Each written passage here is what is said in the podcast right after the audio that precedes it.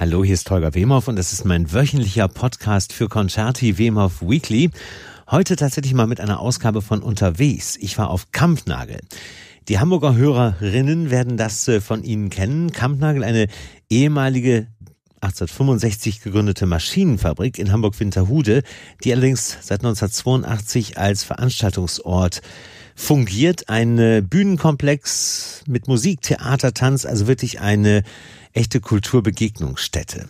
Und dort sind der großartige Schauspieler Charlie Hübner und das Ensemble Resonanz zusammen aufgetreten und haben dort im Rahmen ihrer Tour Schuberts Winterreise allerdings auf eine ganz andere Art vorgestellt.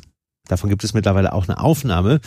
Und äh, so habe ich mich mit Charlie Hübner und Tobias Rempe auf Kampnagel getroffen. Tobias Rempe, der Geschäftsführer vom Ensemble Resonanz, um äh, natürlich auch über dieses Projekt, aber auch über Corona und die Folgen und was es im Moment gerade bedeutet, wieder Theater zu spielen unterhalten. Charlie Hübner und Tobias Rempe. Präsentiert von Gelore Voice Halstabletten. Besser gut bei Stimme. Das ist, äh, man könnte es Wim Hof Weekly on Tour nennen, weil äh, ich bin hier das erste Mal unterwegs für meinen Podcast und zwar auf Kampnagel in Hamburg. Mhm. Da ist nämlich Charlie Hübner und äh, macht heute zwei Vorstellungen seiner Winterreise. Und er sitzt jetzt vor mir. Charlie, herzlich willkommen. Ja, hallo, moin moin, schön, dass das klappt. Sehr schön, dass das klappt. Wir sitzen und das, äh, weil die, weil die Zuhörer es jetzt nicht sehen, wir sitzen uns gegenüber tatsächlich mit Mindestabstand und Maske. Du hast gerade gesagt, es ist dir wirklich auch wichtig, dass du jetzt das Virus eben nicht bekommst. War diese Schärfung irgendwie nicht von Anfang an da? Hat sich das gerade jetzt so entwickelt, weil es wieder losgeht, richtig? Nee, ich habe das von Anfang an, weil ich bin ein bronchialer Typ, ich bin total anfällig in Bronchien und mhm äh, ich muss das nicht haben und deswegen, ähm, also es würde jetzt zu viel auf den Kopf stellen, wenn er da wäre und dann ordentlich zuschlägt. Das hm. muss jetzt nicht sein. Soweit man das überhaupt im Griff hat, ne? Also man kann ja nur hoffen, dass das irgendwie hilft. Alles. Womit wir eigentlich beim guten Thema sind, ähm, wenn wir mal die letzten Monate, sechs, äh, gut sechs mittlerweile ja schon Revue passieren lassen, oder du Revue passieren lässt, ähm, als es im März äh, losging. Äh, du warst eigentlich mitten in allem, ne? Also nicht nur in, in äh, Film, Drehgeschichten, sondern du warst auch äh, am Proben für äh, diverse Projekte. Ähm, wie hat's dich da erwischt? Der Lockdown, nicht der Virus. Na, ich habe dann irgendwann dieses Bild gefunden, so ein Känguru bei vollem Jump gegen die Stahlwand von irgendeinem so äh, Künstler, der so Stahlwände baut, die so Richard Serra oder wie der heißt. Also wirklich im Jump und dann volle Leute wurden geknallt wie in so einem Trickfilm. Und dann, ähm, man hat es ja relativ schnell kapiert, um was es geht.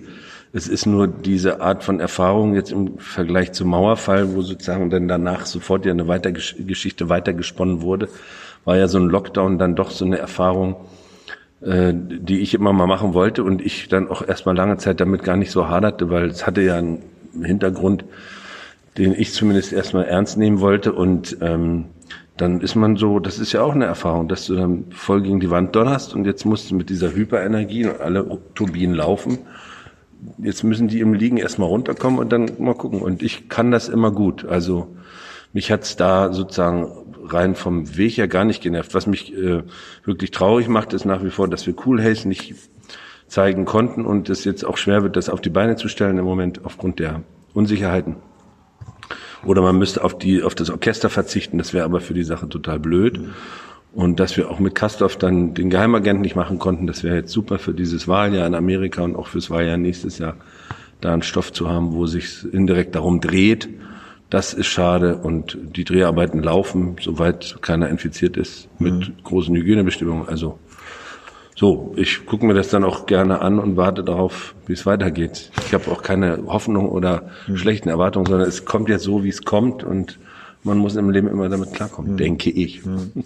Ja, das ist genau das Problem. Deswegen habe ich gefragt, weil, ähm, also sage ich mal, ähm, deinesgleichen, also in deinem Berufszweig meine ich jetzt, ähm, was mich auch in Teilen betroffen hat, was ich eben festgestellt habe, weil ich war auch mitten in einer ähm, ähm, Musiktour ähm, oder am Beginn einer Musiktour mit Start in der Elbphilharmonie und vier Anschlusskonzerten und direkt am Elbphilharmonieabend, äh, zwei Tage später gab es den Lockdown und der Veranstalter ahnte das schon und hat da alles abgesagt. Das Problem ist ja, dass man ähm, mit Ensemble äh, in, in, in, in, in deiner Sparte unterwegs ist. Mhm. Ähm, so dass du also nicht solo durch die Gegend turnst und dich besser schützen kannst, mehr oder weniger, sondern du bist immer mit Leuten unterwegs, die vielleicht von irgendwo herkommen.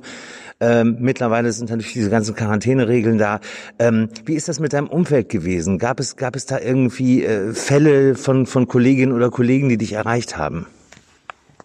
Also die, die dann infiziert waren. Ja, ja auf der zweiten Linie, jetzt im letzten, letztens auch jetzt direkt, äh, auch im direkten Umfeld.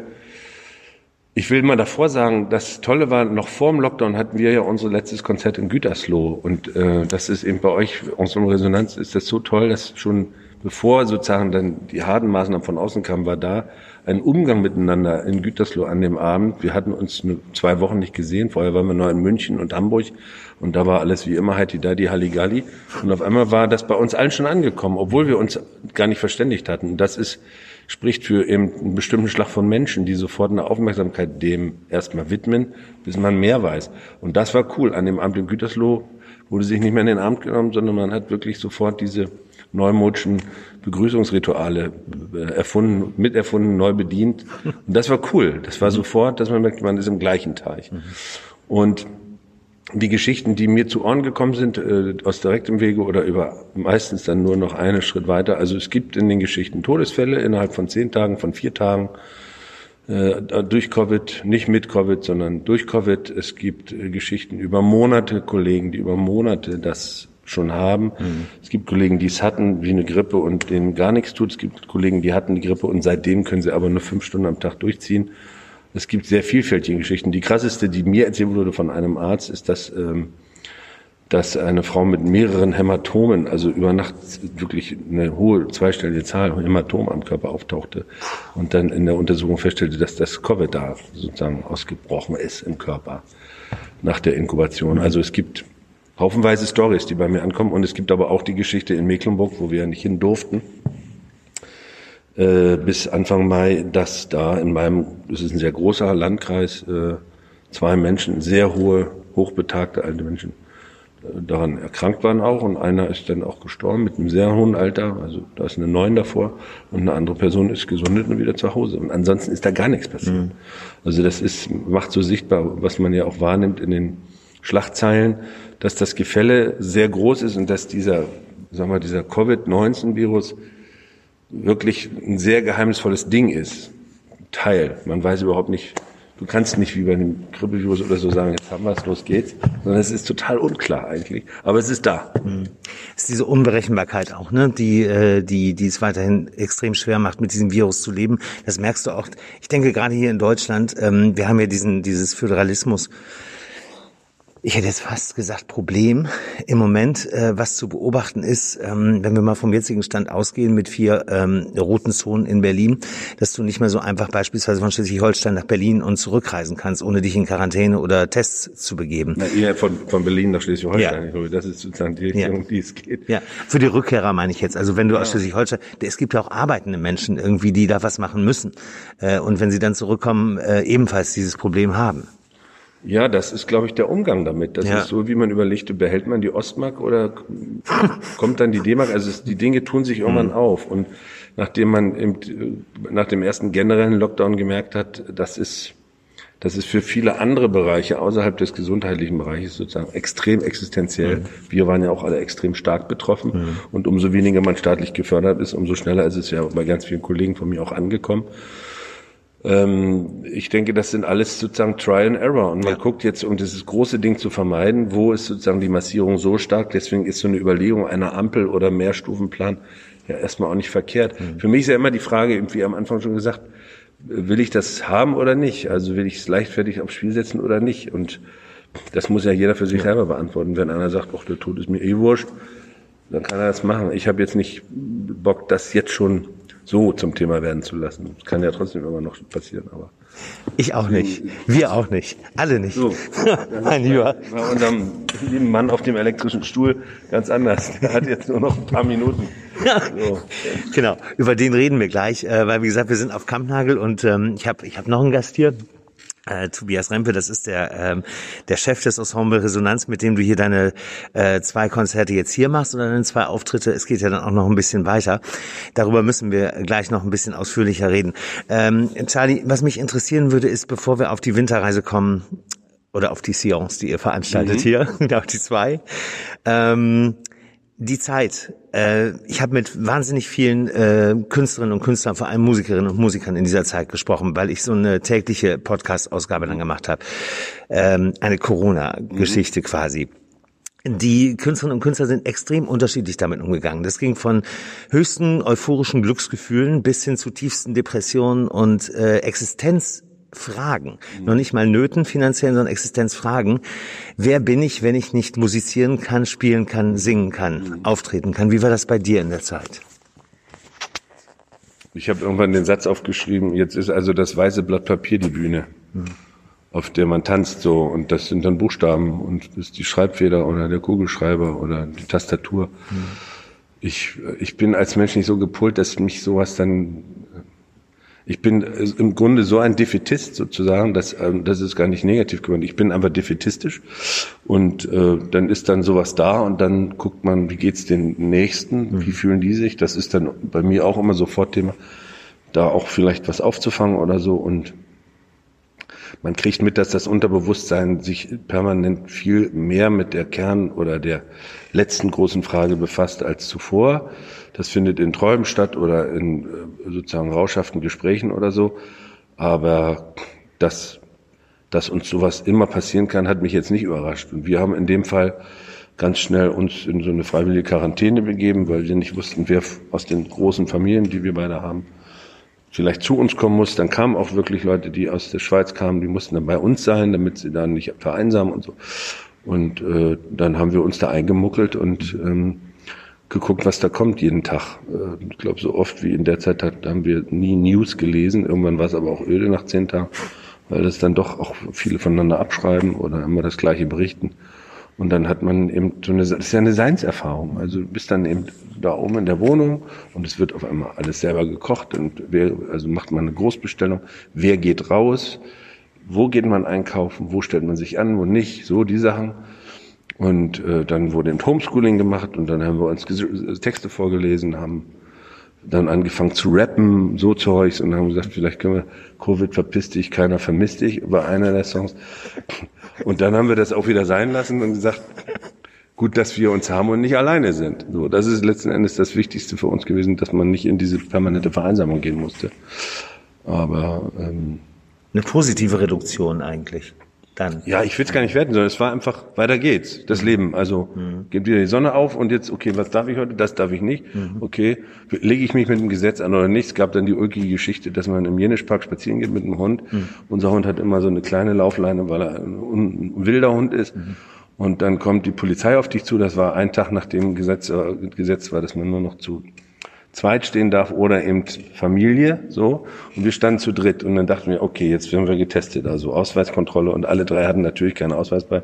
Das habe ich zuletzt in der DDR gehabt, dass ich immer einen Ausweis am Mann habe. Und dann dachten wir jetzt, okay, Ausweis sind ja eine Kernfamilie. Und wir so, nein, aber wir wohnen da. Und wir hatten schon so unsere Antworten parat und dann, der Hund muss an die Leine. Ich wohne seit Jahren in der Gegend. Da kam, war noch nie ein Polizist. Irgendwann ist, glaube ich, mal eine Polizistin mit einem Pferd vorbeigekommen. Und dann war so eine Regel und auf einmal geht's um den Hund an der Leine, der übrigens eine Leine anhatte. Und das war lustig, weil drumherum liefen 50 andere Hunde ohne Leine. Das war sehr, einfach so bizarr. Zwei Polizistinnen schwer bewaffnet mit allem, was dazugehört. So Sachen kommen dann. Das finde ich dann lustig.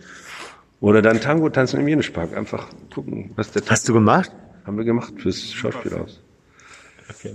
Für Schauspielhaus. Du hast das gesehen. Super Film. äh, total großartig. Und mit dem Hund Schach gespielt für Instagram und so. So Sachen haben wir gemacht. Okay. Wir sind Gaukler. Gaukler gaukeln sich immer selber auch ein vor, ne?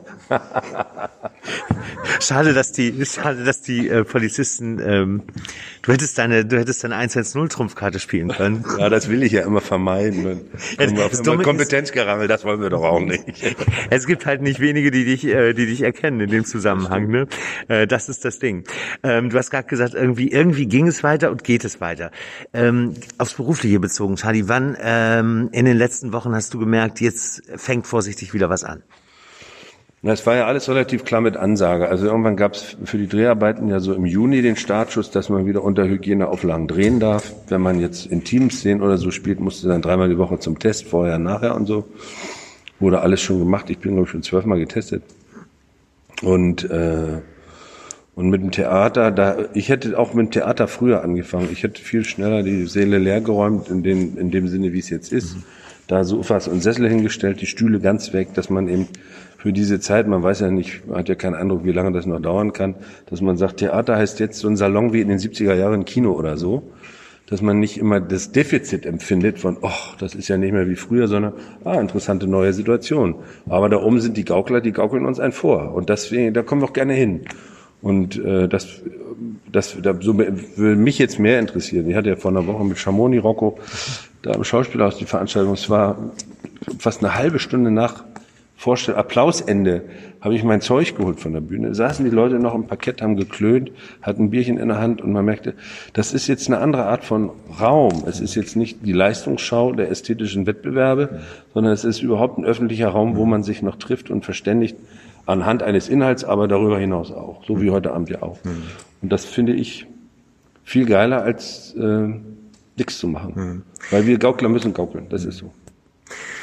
Und die Leute, wenn die vor allem dann da im Schauspielhaus geblieben sind, was du gerade erzählt hast, ähm, ich glaube, das ist einfach, ich habe selber festgestellt, egal in welchem äh, Theaterumfeld du bist, dass äh, die Erleichterung dann auch groß ist, egal unter welchen Umständen dass du überhaupt auch wieder darfst. Weil äh, was ich im Moment sehe an äh, auf der Bühne, ich, ich sauge es auf. Naja, das ist, ist dann doch so unterbewusstes Dauerritual, dass wir dann ja. doch uns gegenseitig so bespielen. Ne? Ja. Das ist, man merkt ja auch die Leute, wie dankbar das. Auch in der Elfi die Nummer, das war ja, ja. auch so obwohl das ja ein sehr kühler, weiter Raum ist, kriegt man eine Herzlichkeit zurück, die ja. in den letzten Jahren manchmal auch nicht da war, weil sozusagen man nur in diesem Wettbewerb ästhetisch inhaltlich stand miteinander, was ja auch geil ist. Ne? Also, aber das ist im Moment nicht auf Platz eins in der Prioritätenliste. Ja, was die Relevanz angeht, zumindest nicht. Das äh, haben wir wohl festgestellt. Ähm, jetzt dürft ihr also wieder. Und da sind wir beim Thema äh, des, des, des heutigen Tages oder auch des heutigen Abends, weil ihr spielt auch zweimal, wie es ja viele Ensembles im Moment tun, damit es überhaupt auch ein bisschen wirtschaftlich ist. Ähm, äh, weil das, das ist schon das, was man beobachtet. Ähm, und was uns, glaube ich, noch, noch viel mehr erreichen wird, äh, Theater, Bühnen, Schauspiel, Oper, Musik, Konzerte, aber eben auch Film, äh, ist die Wirtschaftlichkeit. Ich weiß nicht, ob du mitbekommen hast, dass ähm, gestern der neue Bond wieder verschoben worden ist. Das hast du wahrscheinlich mitbekommen. Ja, ja, Auf April äh, nächstes Jahr. Das war für viele Kinos ähm, der Killer. Der, der Killer ist. Die zweitgrößte Kinokette ähm, der Welt hat jetzt äh, äh, Großbritannien mhm. hat gesagt, wir machen dicht. Mhm. Ähm, das habe ich nicht mitbekommen. Ja, weil weil das war der der letzte Anker sozusagen und jetzt nochmal, ähm, also acht Monate sind es ja dann irgendwie fast äh, von von jetzt aus oder sieben, nochmal zu warten und keinen Blockbuster äh, an Bord zu haben, das ist der das ist der Killer einfach. Wie wie wie siehst du die wie siehst du diese diese diese Ebene, die sich da natürlich auftut und und oder wie eine Schlucht, die immer, die immer breiter wird natürlich. Naja, man merkt halt, dass alles, alles, was sich in den letzten Jahrzehnten aufgebaut hat an Ritualen in Wirtschaftlichkeit auch. Mhm. Also, wie gehe ich mit Geld um? Was kommt, was ist der Income, was ist der Outcome? Wie verrechne ich es? Was ist der Mehrwert? Was ist mein Profit? Was mache ich mit dem Profit? Also diese ganze Denke von sozusagen Mehrwertschaffung mit Kulturgut sozusagen. Mhm. Und das betrifft ja alle anderen Branchen zum großen Teil noch viel döller als unsere ist ähm, auch das ist komplett in Frage gestellt. Und es, die Planwirtschaft, wissen wir, taucht da jetzt nicht als Gegenmodell. Also muss sich auch da Learning by Doing was herausstellen. Was ist sozusagen der Weg, wo wir in vielleicht kleineren Mengen, wo wir eben nicht auch in den Ansprüchen von Aufsichtsräten und so weiter im Übrigen, wo wir nicht sagen können, die Erwartungen der letzten Jahre müssen wieder erfüllt werden, sondern wo man sagt, was geht, damit sozusagen das, was es braucht, um einen einen kerngesellschaftlichen Moment zu etablieren. Und James Bond ist das. Da ist ein Held, der löst ein krasses Problem. Die Leute wollen in einem Krisenjahr wie diesem natürlich einen Helden haben, der sozusagen ein Problem löst.